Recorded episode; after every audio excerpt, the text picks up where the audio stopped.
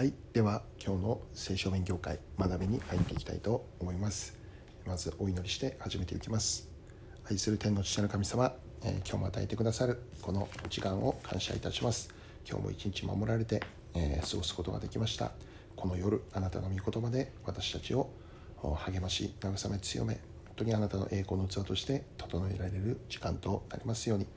御言葉を待ち望みます。感謝してイエス様の名前でお祈りいたします。アーメン。はい、えー、実はこれえっ、ー、と録音取り直しをしております、えー、先ほどやったやつがなぜか録音されていなかったという、えー、ということで今夜も遅くてちょっと声が小さいかもしれませんけどえー、ご勘弁ください。はい、じゃあということで今日の聖書読みたいと思います。えー、今日はヨハネの一章うん43から51まで読みたいと思います。その翌日イエスはガリラヤに行こうとされたそしてピリポを見つけて私に従ってきなさいと言われたピリポは別サイダの人でアンデレやペテロと同じ町の出身であった彼はナタナエルを見つけていった私たちはモーセが立法の中に書き預言者たちも書いている方に会いました。ナザレの人でヨセフの子イエスです。ナタナエルは彼に言ったナザレから何の良いものが出るだろう。ピリポは言った来てそして見なさい。イエスはナタナエルが自分の方に来るのを見て彼について言われた。これこそ本当のイスラエル人だ。彼のうちには偽りがない。ナタナエルはイエスに言った。どうして私をご存知なのですか？イエスは言われた。私はピリポがあなたを呼ぶ前にあなたがイチジクの木の下にいるのを見たのです。ナタナエルは答えた先生あなたは神の子です。あなたはイスラエルの王です。イスラエルは答えて言われたあなたがイチジクの木の下にいるのを見た。と私が言ったのであなたは信じるのですか？あなたはそれよりもさらに大きなことを見ることになります。そして言われた誠に誠にあなた方に告げます。天が開けて神の御使いたちが人の子の上を上り下りするのをあなた方は今に見ます、はい。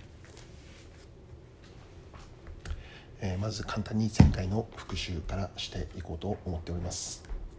今日でヨハネの一章すべて終わりますね。はい、えー、前回学んだことでありますけどもヨハネの2人の弟子たちがヨハネから離れ、まあ、イエス様に従っていくということだったんですね。でこのヨハネが常々語っていたこととは注目するべきは私ではなく私の後から来られるお方神の子羊このお方にこそ注目しなきゃならないということだったんですね。私はそのお方の靴の紐を解く値打ちもないということでありました。でそのように話していた方が実際この2人の弟子たちヨハネと2人の弟子たちの前に現れたわけなんです。ヨハネはすぐさま弟子たちにこう告げます「見よ」ということでした。2人の弟子たちはこのヨハネの「見よ」という言葉に促されイエス様へと従っていくことになります。私たちも常々見なければならないのはイエス様である。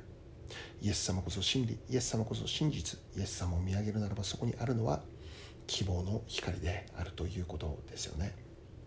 この世を見れば不安不安が募るし心配なことばかりだからこそ私たちはイエス様を見ていくことなんです。イエス様から目を離さないでいるということが大切かと思います。また続けて学んだことは2人の弟子たちがこのイエス様についてくるんですけどもそれを見てイエス様がこういうわけですね。あなた方は何を求めているのですか？あなた方は私についてくるけれども何私に何を求めているのかという、まあ、そういう問いでありました。はい。私たちはイエス様に何を求めているでしょうかね？私たちがイエス様に求めるべきものそれはイエス様ご自身でありますよね。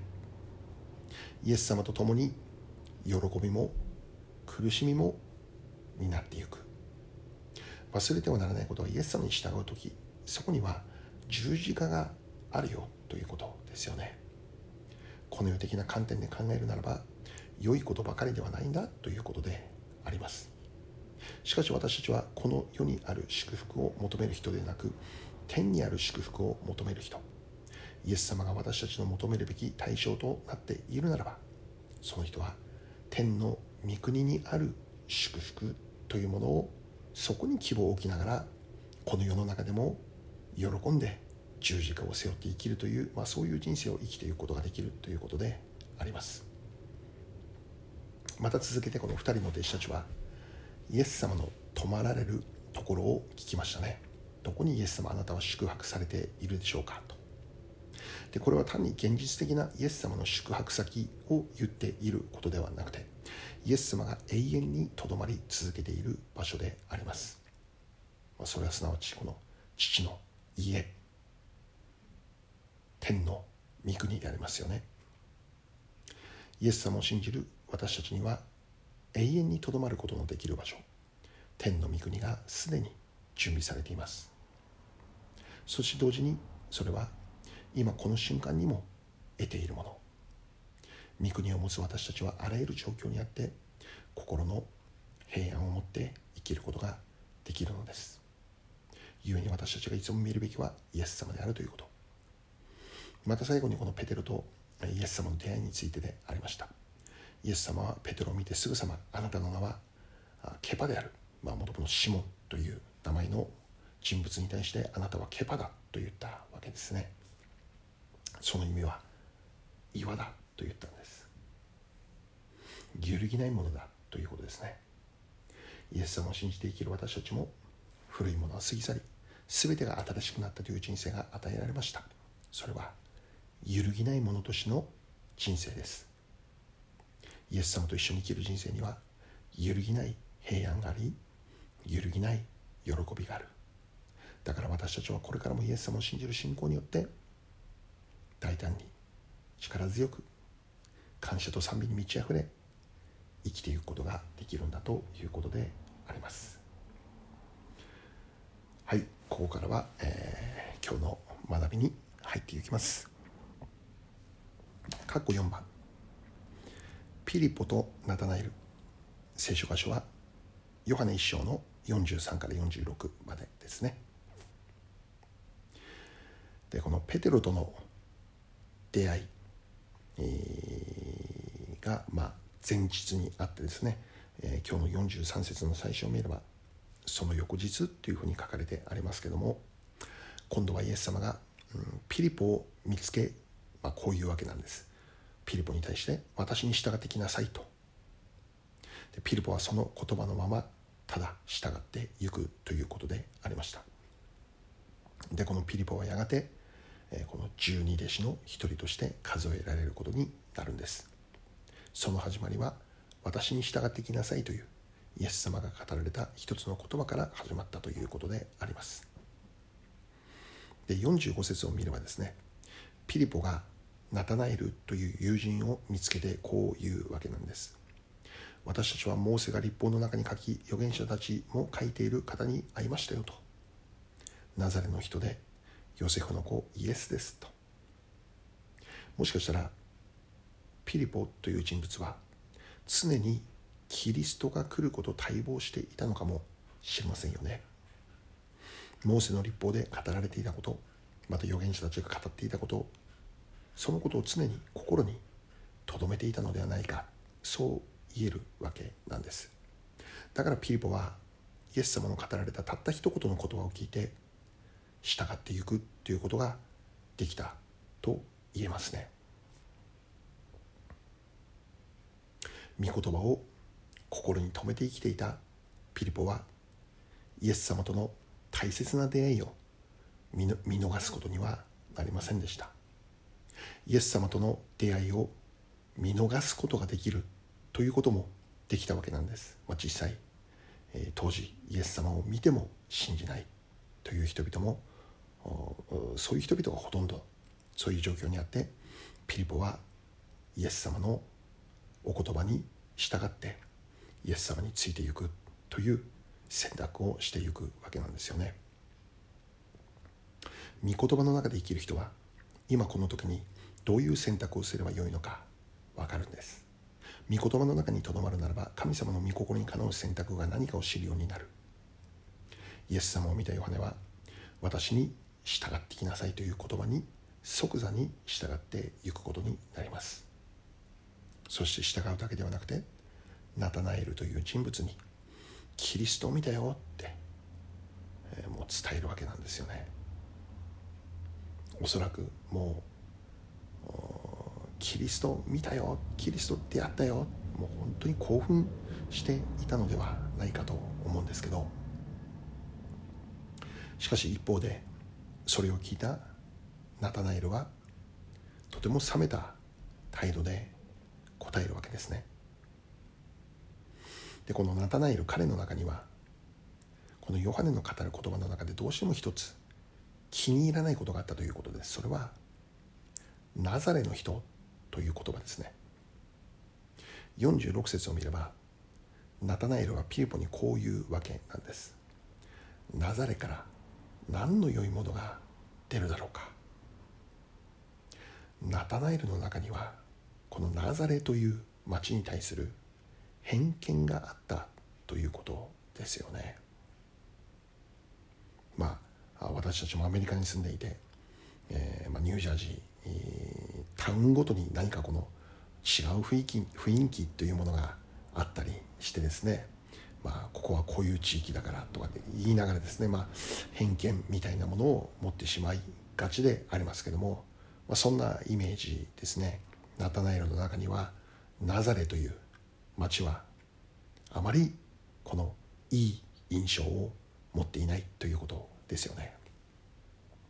もしキリストが現れるということならナザレからはないだろうということですね。で当時このナザレというのはローマ軍の駐屯地が設けられていた場所というふうに言われていて、えー、故にまユダヤ人たちからは嫌われているそんな地域であったということであります。またナザレに住んでいる人々も、まあ、他の地域と比べるならば熱狂的な人々が多くてまた狂信的な人々が多くて偽キリストと呼ばれている人も、まあ、ナザレから何人出てくるということだったんですね。故にナタナエルが、まあ、そう考えてしまうことはある意味仕方のないことなのかもしれません。ナザレからだとあの町から何の良いものが出るだろうかということだったんですね。しかしピリポの語っていた方はキリストでした本物でしたモーセが？立法の中で書き預言者たちが書き続けてきた語り続けてきたメシアその方とはイエス様だったんです。ナザレ人イエスこそユダヤ人が待望していた救い主であったということです。ピリポはナタナエルの冷めた言葉を聞いてこう言います。来てそして見なさいって。来てそして見てみなさいって。固定観念にとらわれていないであなた自身の目で見て耳で聞いて確認をしてみてそれが大切で大切ではないかということだったんですね。その固定観念の殻を破って出てきなさいってイエス様のところに行ってみようじゃないか。まあそうチャレンジをするわけなんですよね。そうすれば必ず分かるからと。感謝のことに私たちは固定観念の殻を破ってイエス様のところへと足を運ぶことができました。聖書を読み始めることができました。教会の礼拝に参加することができました。私たちが一歩足を前に踏み出してイエス様へと近づいていくということによってイエス様が救い主であるというこの真理の中へと導かれるということが起こったんですね。そうであるならば私たちもピリポのように人々に対して語りかけていくことそのことを諦めないことですよね。来てそして見なさいというこの語りかけを続けていきたいという願いであります。ピリポの諦めないチャレンジがあってナタナエルという人物が最終的にイエス様へと導かれたんです。私たちにもチャレンジをしてくれた人々がいたんですよね。私たちに対して続けて教会に来てみませんか？って。聖書を読んでみませんかって。必ずしもそのように言ってくる人々に対して私たち肯定的に応答できたことではなかったと思うんですね。もしかしたらそのように語ってくれる人々に対して失礼な態度をとってしまっていたということもあったと思うんですね。傷つけてしまったということもあったかもしれません。それでも人々は私たちに語ることを諦めなかった。続けて果敢に挑戦をしてくれた。そのおかげで今の私たちがあるということですよね。そうであるならば今度は私たちが人々に対してそう語りかけていきたいなって願っているわけです。私たちの周りにも必ずナタナエルがいるんだ。諦めずに語り続けてまいりましょう。続けて括弧5番です。ナタナエルの信仰告白、えー、聖書箇所はヨハネ一章の47から49節です。ナタナエルがピリポのチャレンジに応答します。固定観念をからあその殻を破りイエス様のもとへ出向くことになるのです。するとこのナタナエルを見たイエス様がこう言われました。これこそ本当のイスラエル人だって。彼のうちには偽りがない、まあ、そう言ったんですね。でここから分かることは本当のイスラエルってイエス様言ってるんだけど偽物のイスラエル人がいたということですよね。でこれは単に国籍のことを言っているのではありません。霊的な部分におけるイスラエルということなんです。当時も今もそうなんですけどイスラエル人というアイデンティティはイスラエルの人々にとって本当に大きなものであるんですね。自分たちがイスラエルであるこのことに本当に大きな誇りを持っているんです。どうしてそんな誇りを持っているかというとイスラエル人であるということは神によって特別に選ばれた存在なんだ。神の救いが起こるということならばそれに一番ふさわしいのはイスラエルである私たちだということだったんです。それゆえにこの彼らがイスラエルというこの、まあ、ある意味タイトルを持っているということはとても誇りなんですね。とても大きなアイデンティティ。で自分がイスラエル人だということに対するのを証しするものとして、まあ、割礼というものも受けていたわけなんです。まあ、当時も今もイスラエル人はそう考えているんですね。誇りを持っている。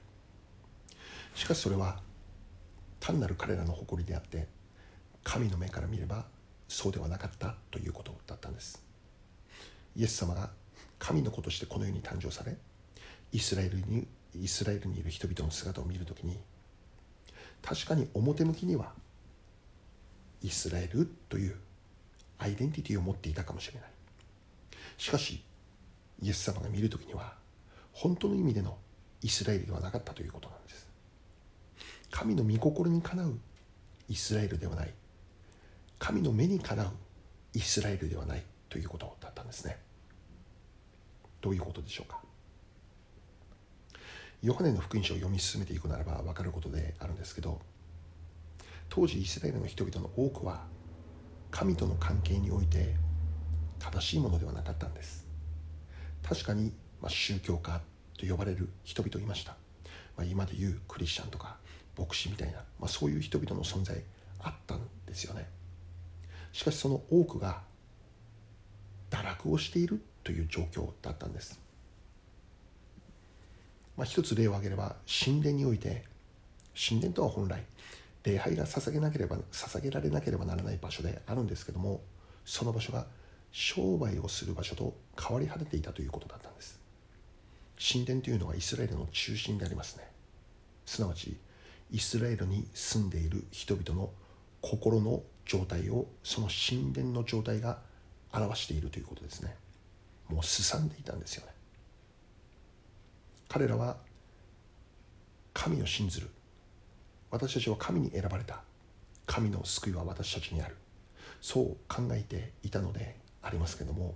しかし本当の意味で彼らがじゃあ神様を愛していたのか。神様に仕える気持ちで過ごしていたのかというとそうではなかったということなんです。神様中心ではない。自分中心。自分の地位や立場を守るために宗教活動を行っていた。そう言えるわけなんですね。でそのような彼らに対してイエス様がある時はっきりとこう言われたことがありました。一つ聖書を確認してみましょう。マタイの23章です、えー、ヨハネにも書いてあるんですけどもヨハネこのマタイの御言葉とても分かりやすい内容だと思うので、えー、そこを読んでみたいと思います。マタイの23章。13節から14節です。マタイの23章。13節から14節。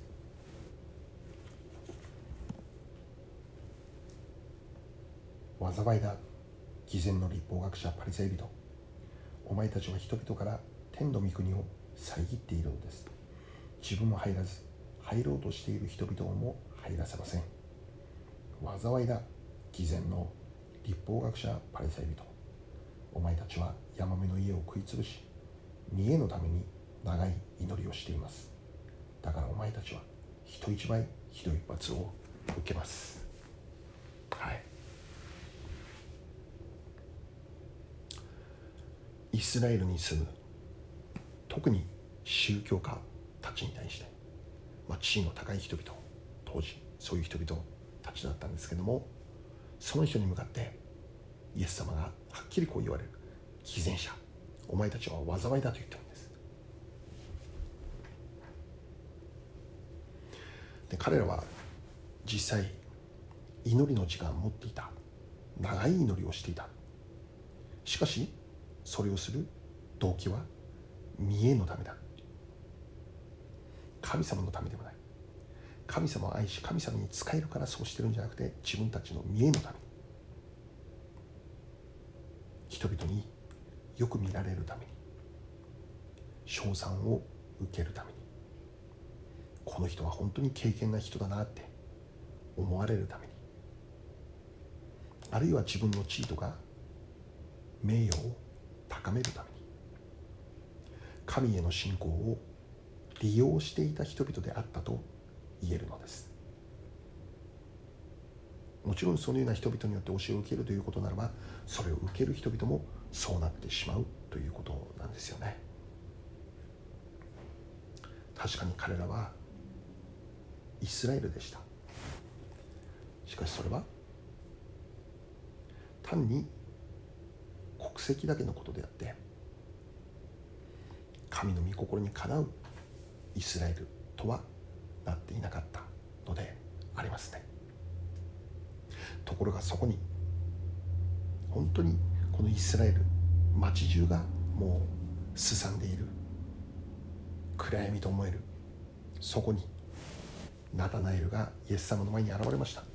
でそのナタナエルを見た時にイエス様が本当のイスラエル人だって。まあおそらく感動した言葉ですよねこれね。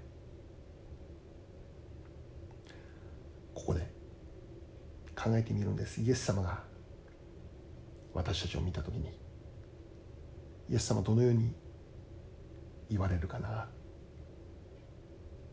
本当にあなたはイエス様信じる人だねって。神様の御心にかなう。クリスチャンとして生きてるんだねって。そう言われるような器として生きることできているだろうか、悔い改めの思いも与えられるわけなんです。続けて今日の御言葉48節を見ればナタナエルはイエス様にこう言いますね。どうして私をご存知なのですかと。それに対してイエス様がこう答えるわけです。ピリポがあなたを呼ぶ前にあなたがイチジクの木の下にいたのを私は見ていたよと。ピリポがあなたを呼ぶ前からあなたのことを知っているというんです。でイエス様は世界のもとにの置かれる前から私たちのことを知っていたって聖書はそう教えているんですね。あなたの頭の毛の数までもご存知だって言っているわけなんです。その意味は私以上に私のことを知っているお方だということですね。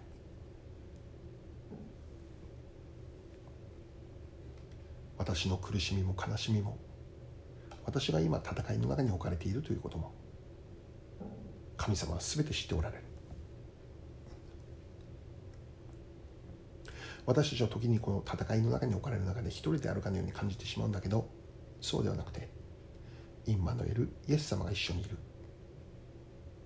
マタイの28章には有名な御言葉があって「見よ世の終わりまであなた方と共にいる」というふうにイエス様が約束してくださっているんですよね。私たちは孤独ではない一人ではない。悲しみの中にも苦しみの中にもそれら全てをイエス様が知っていてくださって私たちに寄り添っていてくださる。今日も私と一緒に生きてくださる。歩んでくださる。そういうお方であることを感謝するのです。またこの49節を見ればナタナエルはイエス様が誰であるのかが分かりました。はああのピリポが言っていた通りこの方真理だって。目が開かれたんですね。ナタナエルはこう告白します。先生あなたは神の子です。あなたはイスラエルの王です。ナタナエルの信仰告白でありますよね。でこれは確かに嘘偽りない彼の真実な心から出てくる告白です。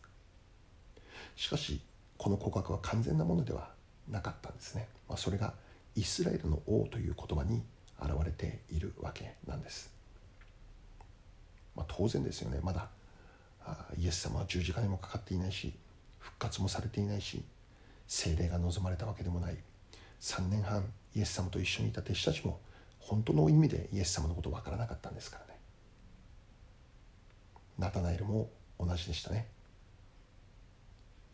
イスラエルの王という、まあ、彼が語った言葉にはイスラエルの王として、まあ、政治的な権力を持ってローマに対抗できる王という意味が含まれている。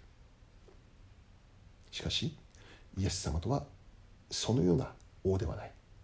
確かに神の子でありますけどイエス様は子羊となって十字架にかかって死んでくださったそのような王であったということなんです。戦い武器を持ってローマに勝利する王ではなくてご自分の命を犠牲にして十字架で死なれ全人類を罪から救うための王として生きたお方だったということなんです。このお方こそ私たちにとっての王の王主の主なんだということなんですね。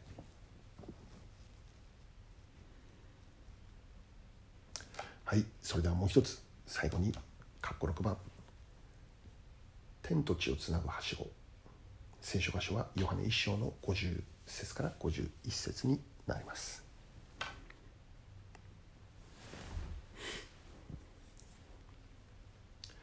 ナタナエルの信仰告白を聞いてイエス様がこう言われるんです。50節ですね、えー、ヨハネの一章に戻って、えー、50節。もう一度ちょっと読んでますね。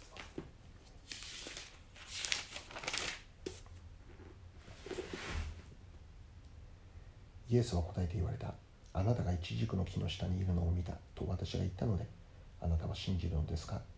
あなたはそれよりもさらに大きなことを見ることになります、はい。まあ、ここで注目したいことはさらに大きなことを見ることになると言われたこのイエス様の言葉ですね。さらに大きなことって。じゃあその内容なんですかって51節なんですね。51節。そして言われた誠に誠にあなた方に告げます。天が開けて神の御使いたちが人の子の上を上り下りするのをあなた方は今に見ます、はい。まあ、ここで言われていることとは何かということでありますけれども、まあ、これはこの創世紀の26、えー、と章かな、ヤコブが見た夢。天のはしご神のはしごあ、まあ、その夢と関連付けられているわけでありますけどもあイエス様こそが天と地をつなぐはしごなんだということなんですね。同じくヨハネの福音書の6章でイエス様がこう言われている。私は道であり真理であり命であるって。私を通らなければ誰も父の身元に行くことができませんよって言われたんですけどその通りにイエス様こそが私たちと天の父なる神様をつなげるはしごという重要な役割を担ってくださっているということなんです。でこのこと以上に大きなことはない。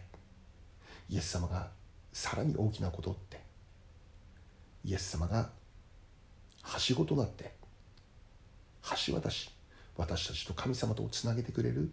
天と地が一つとなる。私が神様を見上げることができる。信ずることができる。父の身元に行くことができる。そのために必要なはしごとなってくださっている。これこのこのこのこと以上に大きなことはない。ということなんですね。イエス様を信じる信仰によって私たちは天とつながる。そういう祝福が与えられた。天と一つとなる。祝福が与えられたんですね。でちょっとニュースで見たんですけどこの世界には、まあ、日本円で6億円以上もするそういう車が存在しているというんですね。6車で6億円ですよ、ね、値段もすごいですけどそのような車が存在をしているということはそれを買うことができるような莫大な富を持った金持ちたち大富豪たちがもう資産何十億円資産何百億円という、まあ、そんなとんでもない桁違いの人々が存在をしているということですよね。もしかしたらこの世の価値観で測るならばそのような人々のように多くのものを持っていないんです。彼らから見ると私たちは小さな存在かもしれない、まあ、私たちもそのような人々と出会った時に何か萎縮してしまうような金持ちオーラに圧倒されてしまうような、まあ、そんな思いになるかもしれませんよね。しかし私たちにはそれより勝る偉大なお方この世にあるどんなものとも比べることなんてできない。プライスレスプライスレスであるお方。イエス・キリストというお方が与えられているということですよね。イエス・キリストの命が与えられている。神の国の祝福はどれだけ巨額の富を持っていたとしてもそのそれによって得ることができるような実はそんな安いもんじゃないんだということですよね。この世にあるどんな大富豪でも得ることができないほど大きくて価値のあるものそれが神の国私たちはそれを得ることができた。イエス様を信じることができる信仰によってイエス様を通して天の御国という祝福を受けることになった。ここに私たちは励まされるということですね。世界の何にも勝って偉大なるお方。イエス・キリスト。このお方が今日も私たちを知っている。そして一緒にいてくれる。そういう約束です。世界のもとに置かれる前から私はあなたのことを知っている。そう語られる。その方によって私たちは天と一つとなれるというこの世の富の価値では測ることのできないプライスレスあまりにも価値が大きいがゆえに値段なんてつけることできないというねそういう祝福が与えられているということです。この世を見れば不安が募ります。この世のものを追い求めるならば虚しさだけが残ります。しかしイエス・キリストを見てイエス・キリストを追い求める人生ならばそこにあるのは愛喜び平安であります。私たちはこのイエス・キリストにあってすでに圧倒的な勝利者という立場で生かされていることを覚えるのであります。これからも私たちはその方イエス・キリスト天と地をつながれたつなぐために労してくださったお方イエス・キリストこの方と一緒に歩んでいくことを願っているのであります。今日の学びはこれで終わります。最後にお祈りします。愛する天の父の神様今日も与えられる御言葉一つ一つに感謝いたします。あなたと出会うことができてなんという幸いな人生が与えられていることでしょう。